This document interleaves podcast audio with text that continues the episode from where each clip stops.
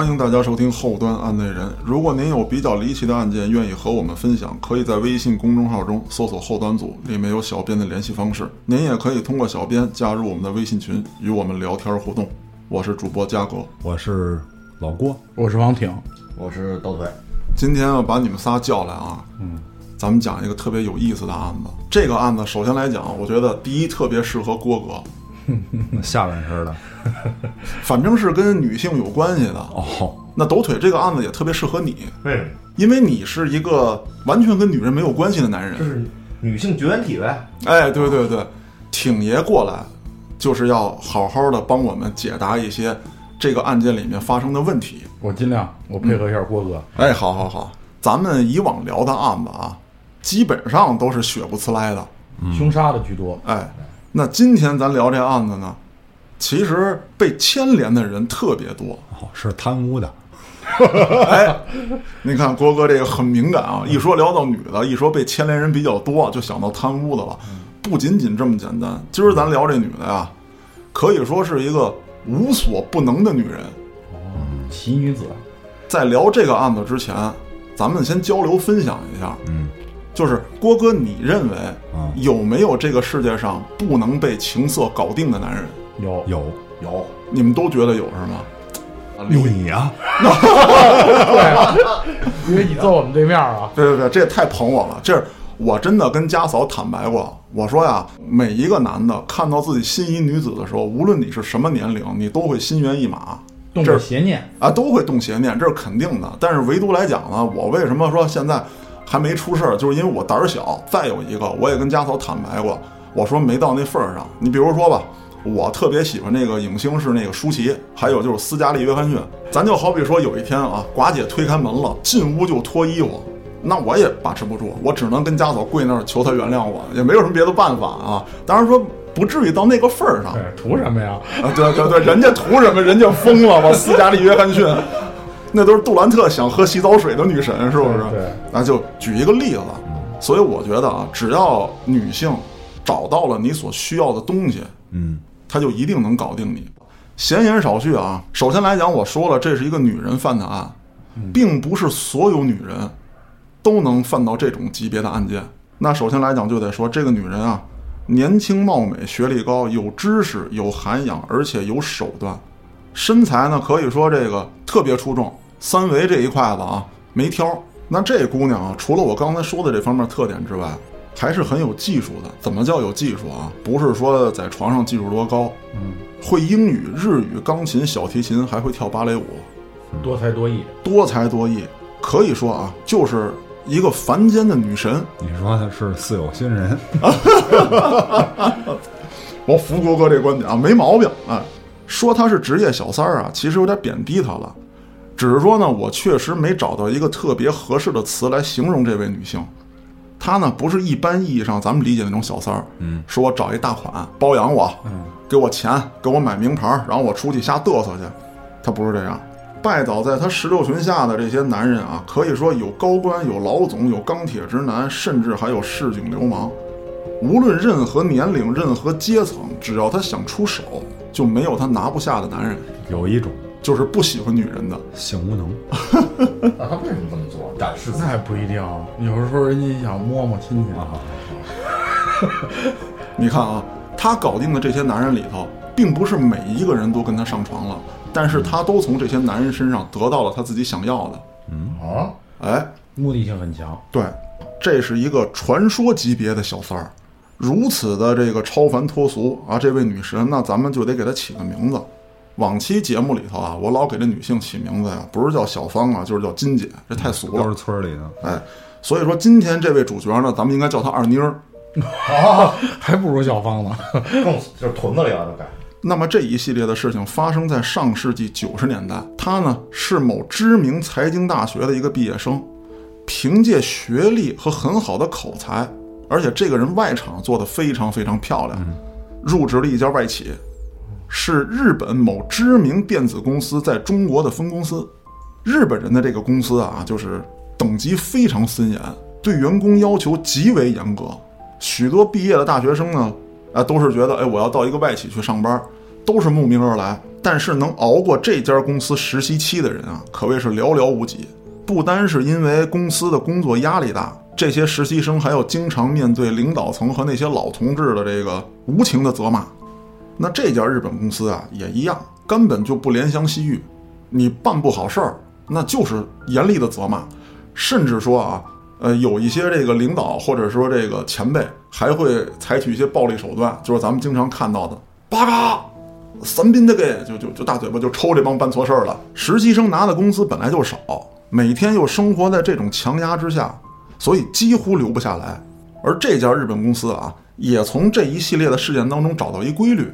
按理说，这么好的公司，它人员应该是比较固定的，嗯，它也不会有大批量的这种招工情况。可正因为这些实习生来了走，走了来，那这日本公司干脆就这样干：我既然能廉价雇到劳动力，我就每年都招人。然后每年这帮人干不下去就都走，哎，有一帮打杂的嘛，这还不好办吗？这也是我相信很多咱们毕业大学生都曾经历过的。越是大公司，咱不能一概而论啊，不是所有的，但是许多这个名头比较大的公司，他们都爱干这种事儿。那咱们说回这个二妞，她可与众不同。她刚到公司的时候啊，其实也是个碎催，打印文件、端茶倒水、填一些无聊的表格。而细心的二妞啊，在工作一段时间之后，不但记住了所有人的名字，中国员工的和外国员工的，什么龟田呀、井边呀，什么这些的啊，冈本，哎，对对对，东京热不热的，他都知道了，记住了所有人的名字，而且记住了这些人的习惯。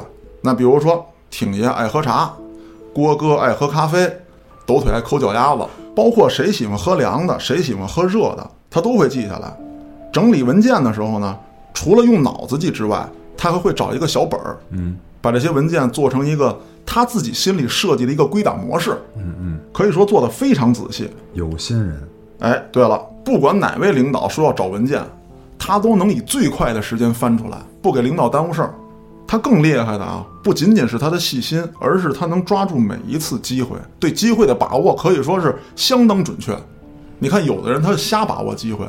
他觉得自己特有眼力劲儿，领导一干嘛他就往上凑。其实领导跟人家那个客户正聊点私密的东西呢，你非得把茶端上去，你过去，人操你听我什么呢？你要在这儿，对对吧？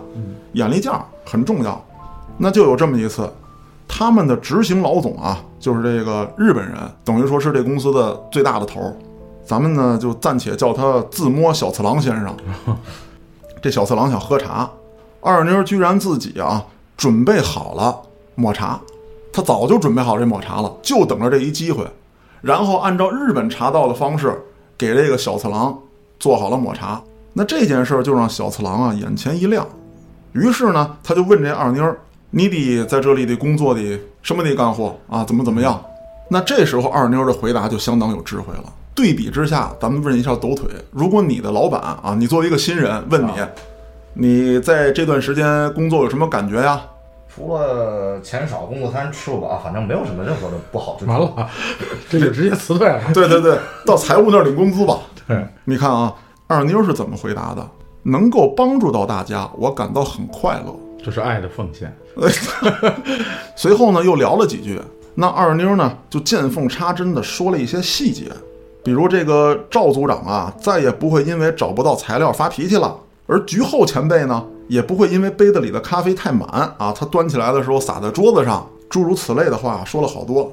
那这些话是因为什么？因为他要向老板表示，对对吧？隐晦的表现自己，隐晦的表现自己，表现自己观察力强，对能力强。对，因为端咖啡那个有帕金森。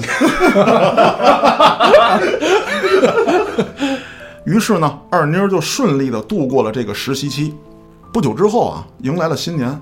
在新年晚会上，他衣着华丽，惊艳四座，不但担任了主持啊，就中文跟日文的双语主持哦，还演唱了两个版本的《我只在乎你》，就是中文版跟日文版的。哦，邓丽君那个我只在乎你。对对，哦，那唱完歌，表演完了，随后就是舞会。他呢，既不会拒绝领导的邀请，同时也不会冷落底层的员工。嗯。就是往死里跳呗，只要跳不死就往死里跳。对对对对对，蹦野迪嘛，是吧？对，言语上呢大方得体，有一些同事喝多了跟他开一些打擦边球的玩笑，也就是说白了，开一点带黄色的玩笑，他都能用智慧化解。而且他特聪明是在哪儿啊？就是你觉得你在撩他，他也让你顺着撩。就在你要到达兴奋点的时候，这边一脚刹车给你剁死了。你说这心里多难受啊！拿捏的很准。哎，拿捏的极其准确。但是你还不好意思指责他或者怎么样。对呀、嗯，是吧？从此之后啊，他就成了全公司的焦点。但是他并没有因此而飘飘然，而是继续努力的工作。他从不主动接近男同事，而且还特别体贴各个部门的这些女同事，因为他知道不能当女性公敌。啊，对对，有些女的就不行，哎，就 男的都稀罕我，我是公司一枝花儿啊，他就飘了。其实很多时候在办公室里，大家都不是被能力强的或者与自己能力接近的人挤倒的，而是因为异性和同性的妒忌，把自己玩死了。这种情况比较多。说明这个人很圆滑，他能够很好的处理好各方面的关系。对，他虽然与男同志保持一定的距离啊，但是如果说有异性找他帮忙，他依旧尽自己全部的能力去帮人家。可是有一点，他不跟男同志单独见面。也不玩暧昧，哎，你可以跟我玩，嗯，我不回应。就像我说的，你正美着呢，我听你说两句，第三句我绝对一脚刹车跺在这儿。但是我也不指责你，也不会跟你说以后不要跟我开这种玩笑，我只是不回应。就是很随和，但是又保持适度的矜持。哎，对了，那有的男的不吝这一套啊，我就约你就完了呗。我周末的时候我照样约你出来。他就特聪明，他不会每次都拒绝人家，但是也绝不单独见面。他把很多次本来应该是单独约会的事情，变成了一个小型的 party，哦，有男有女。多人运动，哎，对，啊，五排啊，开黑了，很高的人格魅力以及工作能力，再有就是他一次次出彩的表现，让小次郎对他无比动心你说。这小次郎是谁？小次郎不是刚才说了吗？哦，自摸自摸小次郎。啊，自摸小次郎嘛。小次郎经常叫二妞来自己的办公室汇报工作，二妞也抓住了每一次机会，很仔细的汇报工作的同时，也要不时的展现一下自己外在条件上的优势。哎，比如说坐在老板对面的时候，诚心低一下头啊，把这个事业线再挤一挤啊，啊，啊，就大概这种行为。裙子撩到肩膀上，那 是人吗？主持人无语了，真的我真的，我我真无语了，你知道吗？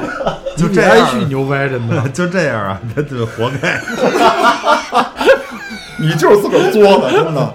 但是他也只是做一些小动作，从不主动献媚啊，就是发骚跟那儿，哎呀，老板啊，什么之类，从来没有。高端骚，哎，对，可以用这个词来形容，都是点到为止，就每次都给这小次郎啊，这撩的是欲火焚身。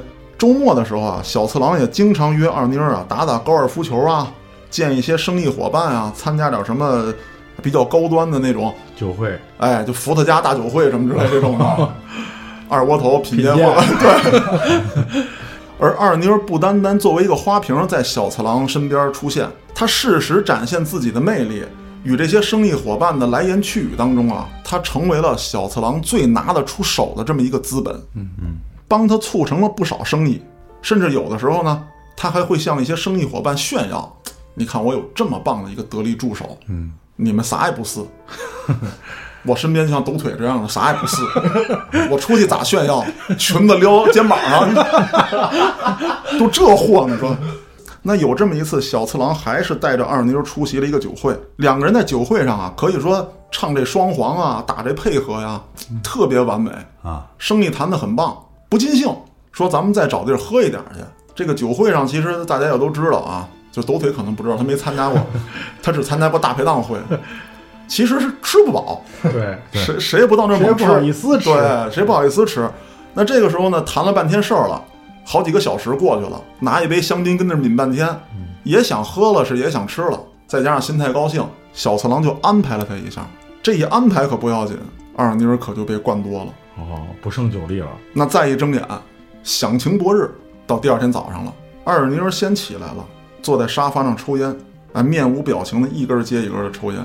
随后小次郎也起来了，有可能是被烟熏醒的啊。在一个屋，俩人头天晚上在一个房间喝酒，然后就二妞就多了，哦，哎，就飘了。那之后发生了什么？我相信我也不用解释了，对吧？细节，我就要的蹦是细节。就是所有头天晚上的细节，大家可以关注东京热不热，哦哦，里面讲述的比我清楚啊。，OK，那小次郎刚想说点什么，二妞递出了一封辞职信，并且啊，他对小次郎说：“你确实是个很有魅力的男人，我很仰慕你，也非常尊敬你，但是你不应该对我做出这样的事情。你是我的领导，又在日本有家庭，你做这件事不对。但是我不会跟任何人说起这件事情，我也无法面对现在的自己和你，我只能辞职离开。”太有范儿了。放长线钓大鱼啊，那你想啊，小次郎在头天晚上刚刚尝到甜头，那这时候正上瘾呢，他能让二妞走吗？哭着求他留下来，啊，基本上是挺爷说的这个情况，大家在电视上也见过，就日本人特诚恳那状态啊，那鞠躬哈哈哈的，那就，嗯，就那种感觉。哇塞，要是我说呢，就是你的辞职我批准了，现在咱们不是同事关系了，可以正常开始。高 高，实在是高。郭哥就是郭神，那小次郎也说了，自己在这个位置上啊，跟很多女性都保持着距离。二妞是第一个让自己动心的。这个时候的二妞啊，觉得时候差不多了，于是二妞开出了条件。嗯，小次郎以为二妞会说什么呀？升职、加薪，加薪、对，钱、要房要车，都答应你。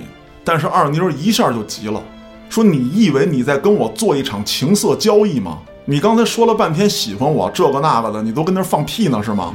你这侮辱我的人格。开出的条件是什么？哎，郭哥抓到点了，他开出的条件很简单，我要给你生一孩子。没有，我要做正房，哎也没有，很多小三儿可能也会提出这样的条件，但是二妮儿没有。第一个条件很模糊，但是也很要命，嗯，你要保护我并珍惜我，这个条件很模糊。第二，工作是工作，感情是感情，我不要你掏钱养我，也不用利用咱们俩的关系对我进行升职，但是我能力范围之内的机会，你要给我，不能因为我是女性来压榨我，或者说你瞧不起女性，大男子主义玩日本人那一套不行。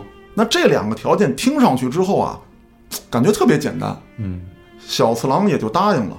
自此之后，二妞在公司混得可谓是风生水起，所有大项目她都参与，而且她也抓住了每一次机会，她所参与的项目全都成功了。二妞没有向小次郎要过一分钱，而且每次生意成功之后，他都会送小次郎小礼物，说感谢你把机会给我。那么小次郎也是越来越喜欢这个姑娘，不惜重金给她买手表、名包、什么首饰、名牌服饰，还在北京为她买了一栋房子。二妞这个年轻人一点都不飘，没有说我一身华贵，开着车出去浪去，没有。他呢留下了一部分应酬必须要有的装备啊，一些大金链子呀、什么之类的小啊。手表，哎，对，除此之外，所有的东西啊，不是当了就是退了。啊，他用这笔钱投资了股市，在九十年代，咱们国家这股市刚有，那会儿好多人还不知道这是什么，也不敢把钱投进去。嗯，但是他做了，而且做的还不错。抓住了机会，对了，一晃三年过去了，小次郎要回到日本，日方呢要新派一个管理层来，嗯，而这个新来的人呢没在中国待过，所以说需要一个人辅佐嘛。这时候小次郎啊就极力推二妞儿，嗯，推荐。哎，推荐辅佐这个新大佬上任。可是二妞儿却让位给了一个资格更老的中国员工。这个中国员工啊，其实能力真赶不上二妞儿，也没有二妞儿的人气高。二妞儿之所以让贤，是因为这个人有自己一小股势力，而且最关键的是什么啊？这个年龄大点儿的男同志心胸狭隘，对地位有极强的占有欲。嗯，明白了。那根据这个人的特点，我觉得他应该叫铁柱子。二妞知道小人不能得罪，铁柱子没大本事，但是算计人可是一流的，跟他硬刚，不如让他做一个傀儡。那铁柱呢也特别自大，认为二妞你就是在心里觉得不如我，女人始终还是不行。哎，所以说你让位给我了。铁柱最大的志向其实就是二当家的这把椅子，因为他知道你日本公司他肯定坐不上大当家的，对，作为中国人，在日本公司做到这位置顶天了，嗯，他满足了，满足之后，这人就没有动力了。那这个日本新大佬一来了之后，那没别的，这二当家的啊，就跟汉奸伺候太君一样，拍马屁，然后带着这太君到处玩去，这里的花姑娘漂亮的干活啊，就天天干这种事儿。而业务被二妞死死的攥在手里。可以说啊，这时候他顶头上司就这俩人啊，已经是个傀儡了，啥也不是。可是二妞还觉得不够，因为没有大佬使劲儿啊，他的一些权限与其他商业伙伴的关系打通不到那个份儿上。你既不是老总，也不是副总，那你跟一些人交涉的时候其实是不对等的。对对对，地位不对，对你再有能力，等级达不到是不行的。那正因为自己等级达不到，与一些其他公司的老总不平等，说不上话，导致了一些业务落在了竞争公司的手里。他这个时候就觉得，不行，权力是一个好东西，可是这个权力我在我公司得不到，我就要在别的地方得到。而且他混迹商圈的这几年，发现了一个特点，除了商业上的来往之外啊，很多时候你想做成一件事儿，是因为政府的某位高官的一句话。嗯，说让你干你就能干，说不让你干你就干不了。你别看他只是个小小的处长，或者说更小的科长，这一章就管用，这一个文件就能使。没有他，你说你耗资多少亿，你有多大的这个企业背景，你都干不了。于是跳槽了。他没有跳槽，他找了一位干爹。哦，哦，哎，那咱们现在就说说这位干爹，他怎么给这干爹拿下的？他要谈一个项目，是有政府参与的，他急需拿下这个项目，而且更需要拿下这个领导。这位领导比他大十多岁，跟他是校友，当年也是学金融的。那这么有身份的一位领导，我觉得他应该叫李满贵儿。哦，二妮儿打听出来，这位领导刚刚离婚，几乎是净身出户，目前呢住在他们局里开的一个三产的招待所里面。什么叫三产？第三产业，第三产业当时为了活跃经济市场，国家职能部门或者说一些服务性的国企有地儿有地盘儿，那在这儿呢，比如我盖一个招待所，盖一个餐馆，或者我成立一个什么公司，它是为了活跃市场、提高经济，哦，这个就叫第三产业，就是我们这个集团搞的三产，或者说我们这个单位搞的三产。明白了，明白了。哎，甚至当时你都不知道，有很多学校搞校办工厂，对，就是改革开放时期，为了活跃经济，对，通过接触啊，这个二妞发现，这个满贵儿啊不好搞定，思想保守，为人正直，而且不是见钱眼开的那种贪官。那这种人可不好对付啊，可以说这是咱们培养出来的一个优秀干部了。嗯嗯，那我要看看他怎么腐蚀的。哎，这时候咱们见识见识二妞的手段。二妞发现这个人不是跟他是校友吗？嗯，甚至在几次接触之后，二妮儿还发现了他们有不少共同爱好，比如音乐、文学。两个人经常在一起聊天，就是不谈工作，咱们就聊天。而且他还特别照顾这位领导的生活起居，以及在外人面前给足领导面子。其实这都是领导想要的东西。最重要的是这二妞会避嫌。他去找领导聊天的时候呢，来到这招待所，但是从来不关门。哦，如果有人经过的话呢，他还会特别善意的叫进来，说咱们一起聊两句。但是这些招待所的服务员啊、厨师啊什么之类的，你跟他聊音乐、聊什么，他也听不懂，对，他也不愿意待着。二妮儿有时候来给领导送吃的呀，都是自己亲手做的。除了给领导带之外，他还会给这些员工带一些东西。自己做的锅包肉。不会，只有给领导带的是自己做的。哦，给其他人带的是买的，因为你想想，他是一个外企的，已经算是高层管理了，他的工资跟一个招待所的服务员能是一个级别吗？天壤之别，一个月挣人一年的，基本上差不多，当时就能到这个水平线上。他打听出来啊，你们家孩子爱吃蛋糕，这大哥爱抽什么什么烟，那个老李喜欢喝酒，他就每次来带一堆礼物分给大家，就连招待所那些最爱嚼舌根子的大姐大妈都特别向着他，说这丫头没毛病，她跟咱们这个领导是清白的。堵住了他们的嘴。啊，先把底层搞好。这一来二去的呀，只要这二妞来到招待所，即便这领导不在，也没人拦着她，因为跟他都太熟了。二妞来了，架着腰封，我操，他来了，他来了。二妞来这招待所干嘛呢？除了给领导带吃的之外，他就在领导不在的时候偷偷给领导洗衣服。本来这些衣服应该由保洁员来洗，但是他抢着洗，洗裤衩子，也有。我跟你说，哦，而且他还掌握了一个特别神奇的特点，就是一定这衣服洗到一半的时候，领导回来，啊，哦，让他看见。抓住机会，领导觉得很不好意思。哎呀，你看你一个年轻姑娘，对，怎么给我洗尿布呢？你看人挺爷接的这梗。随着二人的关系越来越近，这领导有一天就请二妞吃饭了。说你不要再这样了，对了，我有点不好意思了。他不是不好意思，他是说咱们可以成为忘年交，成为朋友，但是一定不能建立在这个时期，因为咱们现在可能有一些业务关系，对嗯，这样不好也想避嫌，对。而二妞来吃这个饭的时候，也做好了心理准备。她跟这领导说：“这个项目我们不做了，我们让给竞争对手。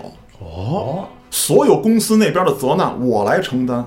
我就是不想让咱们两个的关系搅上铜臭味儿。啊我对这个女人都肃然起敬了。我操，这是能活在宫斗戏最后的女人。嗯，她说出了一个让人无法拒绝她的理由。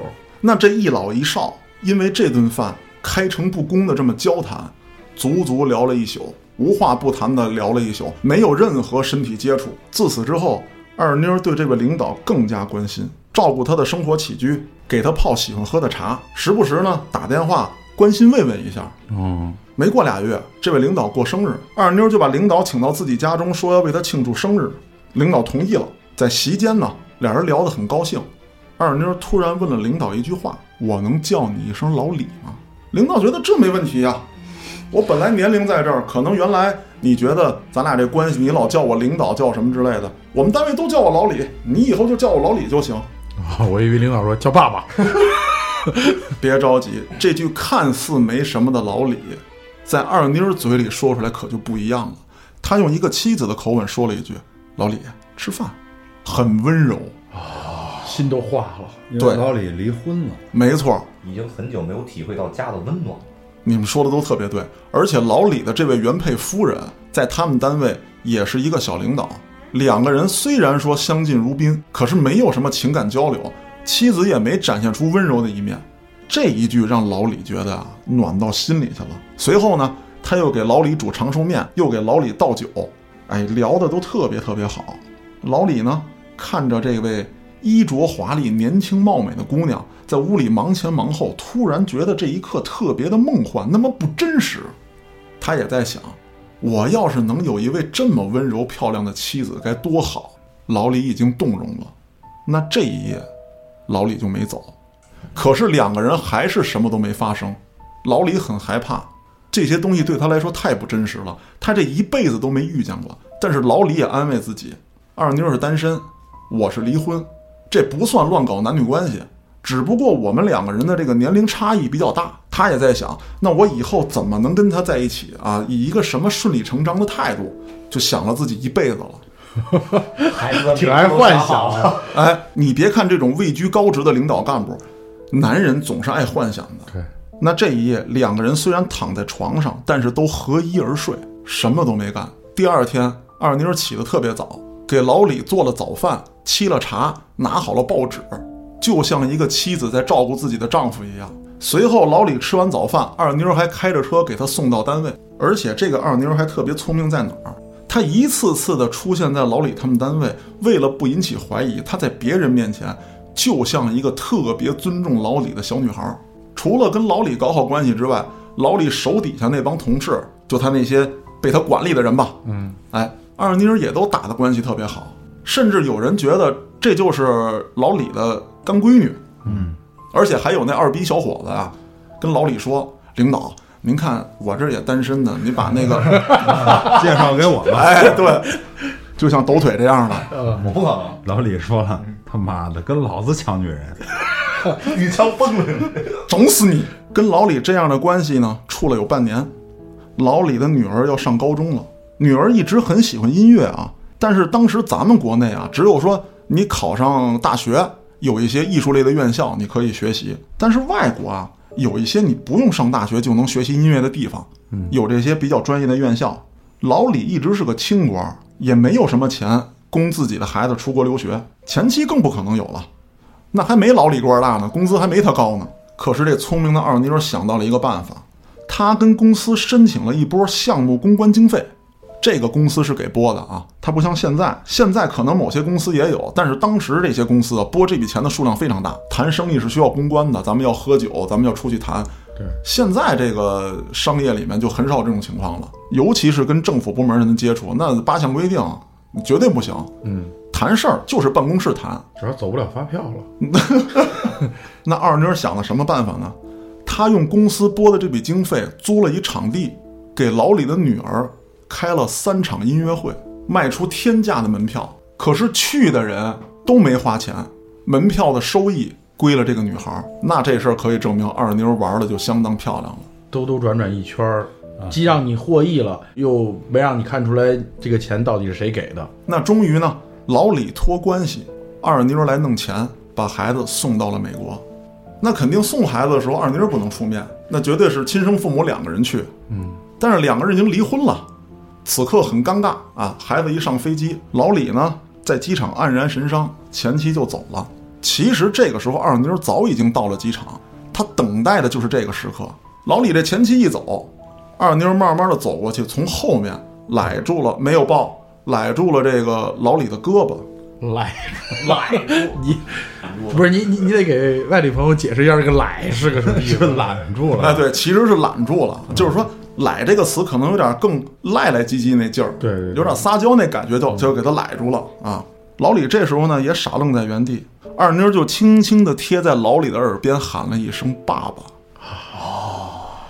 就是我的老父亲，亲闺女走了，他取而对他这个时候给老李的一种精神上的慰藉。”。对，这就是二妞掌握的男人的心态，你缺什么我就是什么。对，那么咱这么说，在这一刻，这个老李就已经不是咱们廉洁刚正的干部了。他已经被侵蚀了。对，那自从这个二妞儿管老李叫爸爸之后，这老李为二妞儿提供了各个方面的便利条件。二妞儿还借助老李打通了更多的人脉关系。俗话说得好啊，十年河东，十年河西。二妞儿并没有一路顺风顺水，事情突然急转直下。有这么一次啊，二妞儿和铁柱以及新来的这位太君一起回日本开会。那在这次会上呢，他就见到了小次郎。小次郎又高升了，在中国镀一圈金，回去之后工作也不错，成为一个可以说在总公司都说话相当有分量的人物。他们一直联系没断吗？有联系啊，啊，一直有联系，但是呢，因为他在那边有家庭，又忙于那边的事业，日本工作压力非常大。对，那这次开会，小次郎提出了一个大胆的设想，他说：“请求总部把我再派到中国去，哦，我要以中国为圆心，扩大我们的市场，从此霸占亚洲。就是大东亚共荣了。”对，好像跟几十年前这帮孙子干那事儿差不多。嗯，那一听到这消息，这铁柱子跟这新太君可就屁股坐不住了。我们俩作威作福的日子要到头了，不能再花天酒地了。但是提议只是提议，不可能马上落实。回国之后，这新太君跟他这狗腿子铁柱啊，就想了特孙子的一招。有这么一家新兴企业，也是搞这个科技啊、电子产品的。这位老总是一个技术男，钢铁大直男出场。嗯，其实这个新兴公司虽然说在国内的口碑当中被誉为民族的希望，但是在这个日本公司看来啊，还不足以能跟自己竞争。因为在九十年代那个时候，不论是九十年代初还是九十年代末，日本在电子技术方面那是全球领先，全球领先。但这个太君跟这个狗腿子却把二妮儿派去了这间公司，要当商业间谍。其实这个商业间谍当的完全没有意义，因为不具备竞争实力。那为了让这个中国公司相信二妮儿是诚心诚意的来到这里，他们说呢，咱们呀对外公布一些消息啊，就说你乱搞男女关系。虽然说没有掌握实质证据，但是影响到了我们公司内部的情况或者人事关系，现在把你开除，你呢以要报复我们为由加入这家公司，帮助这个中国企业顺理成章。二妞其实是反对的，她不愿意不好。对她不愿意去。第一，当商业间谍肯定是违法的。嗯，再一个，以这种名义被驱逐公司，外人并不知道怎么回事儿。她一个大姑娘，她脸上可是挂不住的。可这时候就有问题了，主要是丢了干爹的脸了。她也想到这一步。可这个时候更实际的问题是什么？你再有能力，你的职位没在那儿，说了不算，你说了不算。于是乎呢，二妞第一次向小次郎求助，你要保护我了。你该保护我了。而小次郎给出的答案是什么？第一，他也想搞垮这家中国公司，狼子野心呢，就这孙子。第二，他远在日本，中国公司的事情他不能插手。于是乎，二妞相当的失望，无奈之下，二妞就进了这家公司。那他对付这个钢铁直男又找到了一个特别神奇的手段。咱们得先简单介绍一下啊，这家公司是这个钢铁直男跟他的妻子两个人从年轻的时候一路打拼建立起来的，白手起家，白手起家。而到了这个时候啊，其实他妻子更想干的是什么？想要相夫教子，想生个孩子，回家当个全职太太。但是这个钢铁直男说自己信不过任何人，一些机密的东西必须由他妻子控制来辅佐自己。对于一个女人来说，她不想一辈子拼下去。每个人的诉求是不一样的。你比如说二妮儿，她可能就想一路向前冲，而这个时候啊，二妮儿就开始研究自己从来没接触过的计算机技术，还有电子技术。她为了跟这个老板有共同语言，而二妞的聪明又在于什么？就是钢铁直男在表达一些东西的时候啊，说的不是很清楚。他逻辑性虽然很强，表达能力稍微差一些。对，阿爸阿爸阿爸阿爸，你那，你那是智障。对你不要侮辱人家搞技术的啊！二妞的聪明就在于，只要你张嘴说前半句，后半句你想说什么，我就知道。知道你前天吃了什么？韭菜，因为粘在牙上呢。大概就是这样。那作为一个少跟女性接触的人，哎，这时候这个老总就觉得，哎呦，我跟他接触太舒服了，他能真的去理解我要说什么。我每次都得理解我媳妇儿要说什么，然后我跟我媳妇儿说了半天之后，她还听不懂。嗯，啊，我给他设计利弊，我说你现在要孩子，咱们会有什么什么样的后果，然后几种可能性，咱们为了打消这种可能性，咱们要做什么什么样的方案。他妻子根本不听，不，你就是不想要孩子。哎，对，就不爱我嘛。随着两个人慢慢的熟悉，除了工作上的、业务上的、爱好上的之外，他们开始聊到了人生观、价值观，聊到了家庭，聊到了女性。二妮儿还给这个老板出招儿，说：“你看啊，你怎么能哄嫂夫人开心？哎，你要怎么做怎么做。”这个大直男一听，我，说的对呀，就照他的方案去做了。但是出事儿了。媳妇儿说：“你怎么会这样？对了，我跟你过了这么多年，嗯，你是什么样人我还不知道，你怎么突然学会的这些？你变了，你他妈怎么会舔耳朵呢？那之后，这个二妞一边潜伏着，一边打探着情报，她要收集一些数据信息。她为了自己能回到那间公司，就在她觉得一切快要成功的时候，她的公司突然宣布掌握了他跟小次郎有奸情的证据，啊，他真的被公司剔除在外了。这是怎么回事儿？这是因为这太君跟铁柱就想搞走他。哦你这时候百口莫辩，小次郎也受到了牵连。可二妮儿并不心疼小次郎，因为当时你没有保护我。嗯，如今你得到这些是活该。那么他就想，好，我要以我的能力，用这家中国公司彻底打败你。彻底打败那日本公司。可是更狠毒的一招出现了，这个太君跟铁柱子把二妮儿做商业间谍的事情也爆出来了。也爆出来了，二妮儿众叛亲离。这个时候，中国企业的这个老总也不再相信他了，说我那么相信你，我跟我两口子的事情都告诉你了，没想到你是一商业间谍，你在干这种事情，你是叛徒，你是汉奸，反正各种骂人的话全说出来了。二妮怎么跟他解释也不信，我当时确实是以间谍的身份来了，我收集了大量的资料，可是现在我想跟你一起搞咱们中国企业，想打败他，没用了。证据面前，任何解释都是苍白的。可是这个钢铁直男并没有告发二妮儿，说念在咱们以往的情分上，你离开我的公司就行了。失魂落魄的二妮儿回到了自己家，她跟她父母的关系其实并不好，她父母是高工，是搞科研的，他们就认为学好数理化，走遍天下都不怕。商业、金融，这都是偷鸡倒把，都是资本主义玩的东西。从小就逼他好好学习。二妞的反抗方式也特别奇怪，我不是不学，我不是自甘堕落，我就好好学，我在哪儿我都是第一名。等考大学的时候，我就不考你要我考那东西，我就学商业，气疯了你。而这一次他回到家，父母也没有好脸，这些事儿让父母觉得很羞愧。我们精心培养的女儿啊，不但偷鸡倒把去了，这个一些绯闻也传到他的家乡了。你想想，就以铁柱这种人的这个作风，他肯定是要弄到世人皆知的。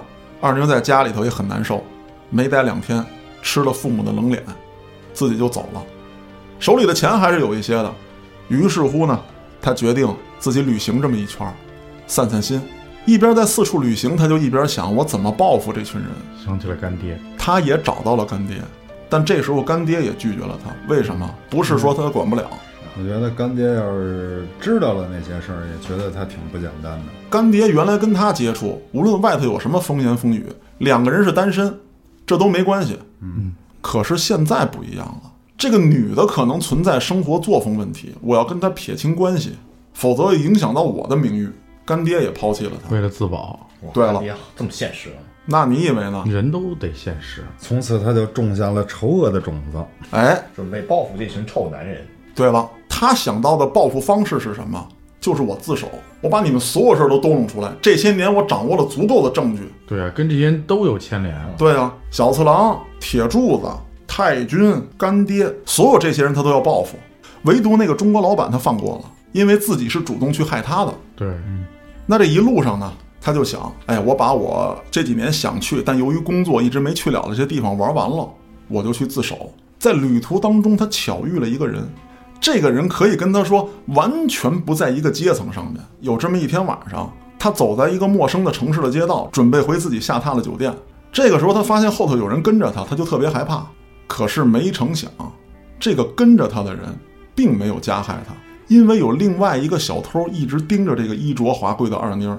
等这个小偷出现的时候，二妮儿以为的那个跟踪他的人出来给小偷打跑了。可这个人很神奇啊，他不是见义勇为，他见着二妮儿之后就跟二妮儿商量说：“你看啊，你落在刚才那个人手里，你肯定是第一钱财首饰是保不住的，第二他很可能对你进行一些劫个色，哎劫个色。啊，我只劫财。他不光是这么说的，随便从你钱包里拿出一张，我就走。”一毛也行。一毛也行。然后二妞特别聪明，她说我还要在这个城市待几天。她拿出了一沓一百的，你能确保我的安全吗？哦，相当于雇个保镖。对了，那这个人刚要伸手拿钱，二妞把钱拿回来了，说我逗你玩呢，没有没有没有，那他就死定了。囊死你！说我想先了解了解你，咱们俩能不能一起吃个饭？附近有没有开着的夜宵？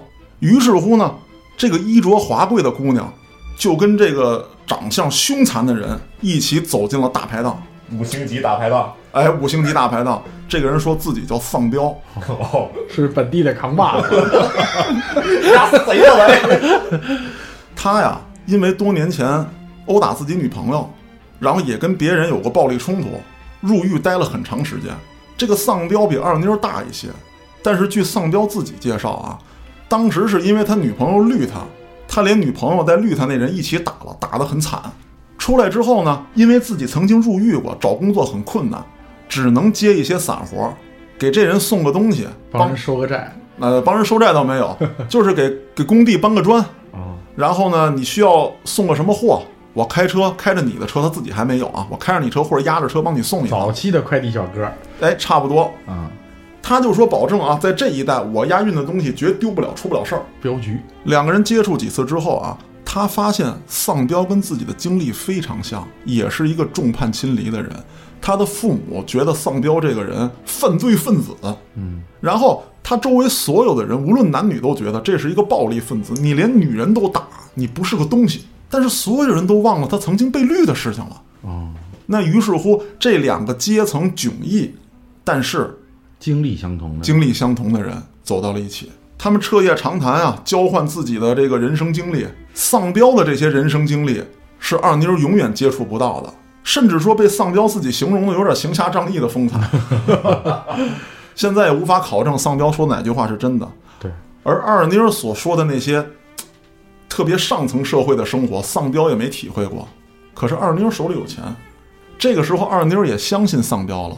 她想自己反正是一个迟早有一天要自首入狱的人，我不如跟这个心心相通的人在一起开心的玩几天。那丧彪呢，就带着这个二妞进行了很多的冒险啊，比如说这个咱们在电影中经常看见的，这儿你不敢去，我带你去，是吧？说不戴头盔加油门开车，你没玩过，开摩托车，我带你刺激一下哎刺激一下。二妮呢就带他去一些丧彪根本去不起的地方，两个人越聊越投机。丧彪身上的这股侠义之气啊，确实挺吸引二妮。而对丧彪来说，这么漂亮的一个女的，那就是从天上掉下来的，嗯，正好掉到我怀里了。可是丧彪并不知道，二妮有一天是想自首的。那就有这么一天，两个人在共进午餐的时候，二妮对丧彪说：“我曾经做过做过做过什么样的事情，但是没有说的很详细，就说我曾经触犯了法律。今天警察会带我走。”丧彪说：“我才不在乎你触犯什么法律呢，我也是触犯法律的人啊，咱俩在一起不挺好吗？现在都遵纪守法的活着。他说不一样，你已经受完了法律的制裁，而我还没有。说这是咱们最后一顿饭，我还给你留了一些钱啊，从此之后你去怎么怎么过你好的生活。可让二妞万万没想到的是，警察来的时候，丧彪奋力抵抗，让二妞快跑。哇，哇，丧彪就觉得我已经失去了一切，今天这个女神好不容易到了我面前，我不能再失去她。哎，那等于就是说他还没来得及自首，警察就找过来了。他已经自首了，警察是心电感应过来的吗？他已经自首了，这我没交代清楚。他是约丧彪吃饭，并且进行自首。他就是想被警察带走，但是他不想说走的那么悲凉，一个看自己的人都没有。嗯，丧彪在这儿，他觉得心里还安稳一些。可是没成想，丧彪能为了他去袭警。当然了，丧彪是阻止不了警方的，对垫大腿里子。对垫大腿里子，你可能也想不到别的了。最后两个人还是很悲情的分开了。丧彪呢，因为袭警，涉嫌妨碍公务。对，那二妞被警方带走之后啊，也公开了一切，与他有关的男人都受到了牵连，贪官、非法的商业活动，以及一些公司内部的侵犯商业秘密，对这些事情都被查办了。那案子到了这儿也就结束了，丧彪被判了，二妮儿被判了，高官下马了，太君跟汉奸也都接受了法律的制裁。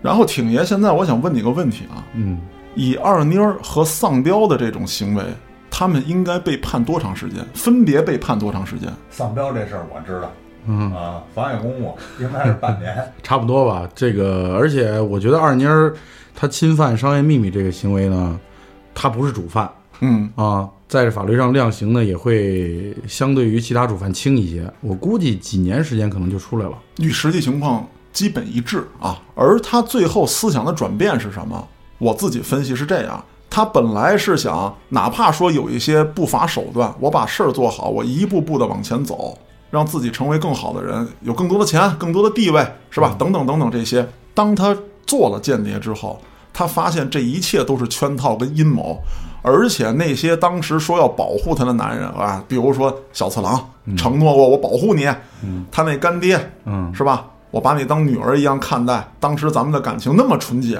然后现如今你因为这些事情你把我抛弃了，于是乎他决定反击。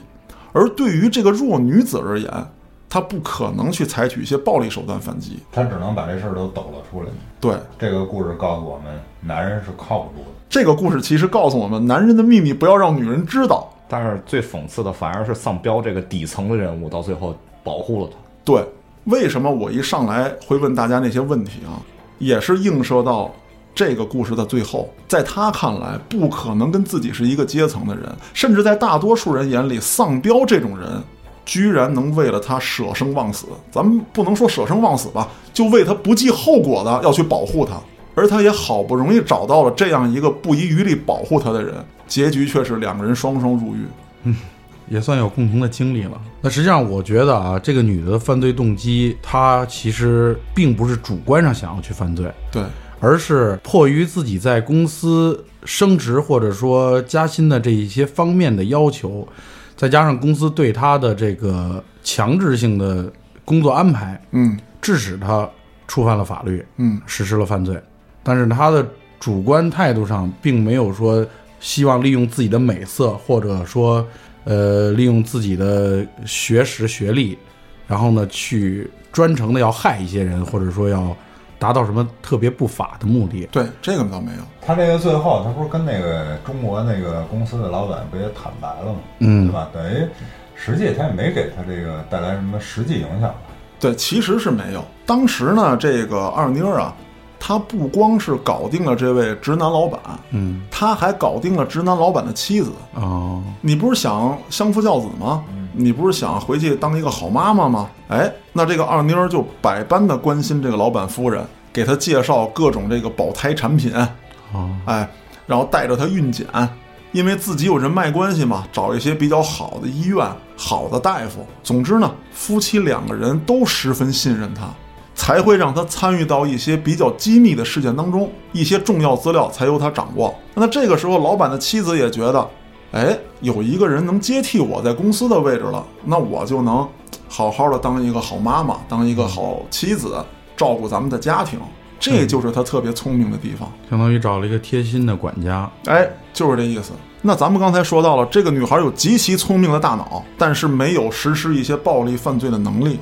可是他在最后的时刻认识了丧彪，丧彪是一个没有脑子，但是有暴力能力的人。那咱们就等着丧彪跟二妞出狱之后干了什么。